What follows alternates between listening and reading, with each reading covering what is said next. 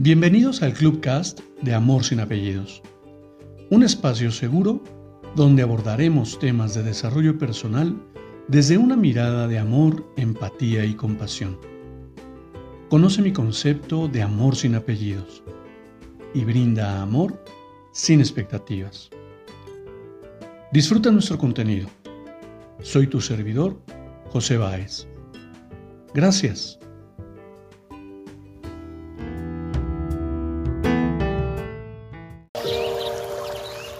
Hola, ¿qué tal? Bienvenido. Hoy quiero compartirte una lectura, esa lectura para reflexionar. Se denomina cielo o infierno. Un estudiante japonés llevaba más de dos años encerrado en una biblioteca. Consultaba libros, manuscritos, escribía y tachaba lo que escribía. Quería averiguar dónde estaba la verdadera diferencia entre el cielo y el infierno. Un buen día, el viejo bibliotecario, un monje que había hecho voto de silencio hacía más de 20 años, decidió hablarle, porque le daba mucha pena que malgastara así su vida. He tenido una larga vida y antes de ser bibliotecario Di vueltas por todo el país. Aprendí mucho y decidí callar, porque me pareció que no había nada que decir que valiera la pena. Pero veo que tú, joven, eres constante como un monje. Tal vez pueda ayudarte. Es para mí un honor que te dirijas a mi maestro. Hace tiempo que me preocupa una sola cosa ¿Cuál es la diferencia entre el cielo y el infierno? Como nadie ha vuelto de allí para contarlo, no sé cómo podría saberlo. El bibliotecario cerró los ojos y asintió antes de decir, Has estado allí, en ambos sitios, de hecho. Aunque no lo recuerdes, explicó para asombro del estudiante.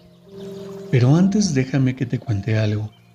Hace mucho tiempo Pasaban los meses y no llovía. Los ríos y los lagos se secaron. La tierra se agrietó y las cosechas se perdieron. Cada vez había menos comida. Fue en esa época cuando tuve una revelación. ¿Cuál? preguntó el joven muy interesado. Vi un montón de arroz preparado para comerse. Muchos hombres y mujeres con largos palillos trataban de agarrar los granos, pero no conseguían llevárselos a la boca, con lo que seguían muertos de hambre. Esos palillos eran demasiado largos. Me di cuenta de que lo que estaba viendo era el infierno. Tras un largo suspiro, el monje prosiguió. Un poco más allá, otro grupo de personas se enfrentaba a una montaña de arroz de la misma manera. Sin embargo, estos comían ¿Sabes por qué? El estudiante se encogió de hombros. Con los largos palillos tomaban el arroz y como no podían llevarlo a su propia boca, lo llevaban a la de los otros. De esa manera, juntos encontraron la manera de comer. Eso era el cielo. ¿Cuántas veces ¿Cuántas veces en nuestra vida hemos estado tratando de alimentarnos con esos palillos tan largos, estirando el brazo lo más posible para llevarme el alimento a la boca? ¿Cuántas veces hemos querido resolver de manera independiente un problema? ¿Cuántas veces nos hemos atragantado con el dolor por no pedir ayuda, por no saber pedir ayuda, por no ser generosos y brindar nuestra ayuda. Tú sabes, en, episodios anteriores, he hablado del amor y me, me encanta el tema del amor. Y cada que hablo de amor, la gran mayoría de las personas piensa en pareja. Piensa en que alguien más le debe brindar amor. Sin darse cuenta que ya, lo, ya poseen ese, ese amor, que ya lo tienen de manera intrínseca, que ya vibran en esa energía. Pero nos han enseñado que yo no puedo brindar mi amor a nadie más sin estar completamente seguro de que lo, de que lo merezca. Y me doy cuenta cuán egoístas podemos llegar a ser, cuán envidiosos podemos llegar a ser para brindar esa energía al mundo. Y es exactamente lo mismo que, que, que describe la lectura en este no saber cómo resolver alimentarnos con algo que está fuera de nosotros, ese poder dar y recibir. Porque dando, recibo. Y en algún momento hablaba yo de que aún perdiendo salgo ganando.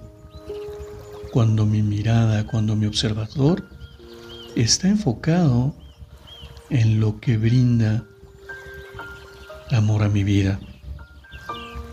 La única manera de no esperar que nadie más me ame es amándome a mí mismo, brindándome ese amor de manera profunda, yendo a lo más recóndito de mi ser para poder recuperar ese niño interior y poder decirle cuánto lo amo. Cambiando mi manera de, de hablarme a mí, cambiando la forma de mirarme, la forma de percibirme, es como puedo llegar a esa profundidad, a esa conexión con el amor propio. Y no porque sea de mi propiedad.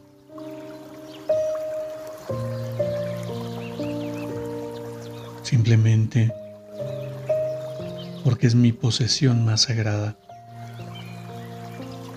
Y cuando empiezo a vivir en ese amor, cuando empiezo a conectar en esa energía, automáticamente mi entorno se transforma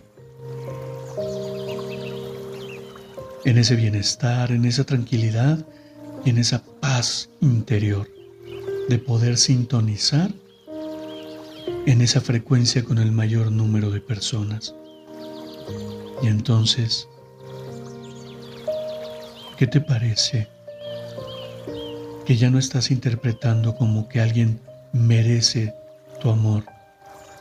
Simplemente no puedes, dar, no puedes dar nada diferente porque ya de por sí estás dando amor. No sé, piénsalo. Y te invito a que sintonicemos en esa frecuencia, en esa vibración que es la más elevada del ser humano. Viviremos en amor y sintonicemos con el mayor número de personas. Te abrazo con amor en la distancia y me despido de ti como siempre lo hago. Brinda amor sin expectativas, crea magia en tu entorno y hagamos de este mundo un mejor lugar para vivir. Gracias por tu atenta escucha.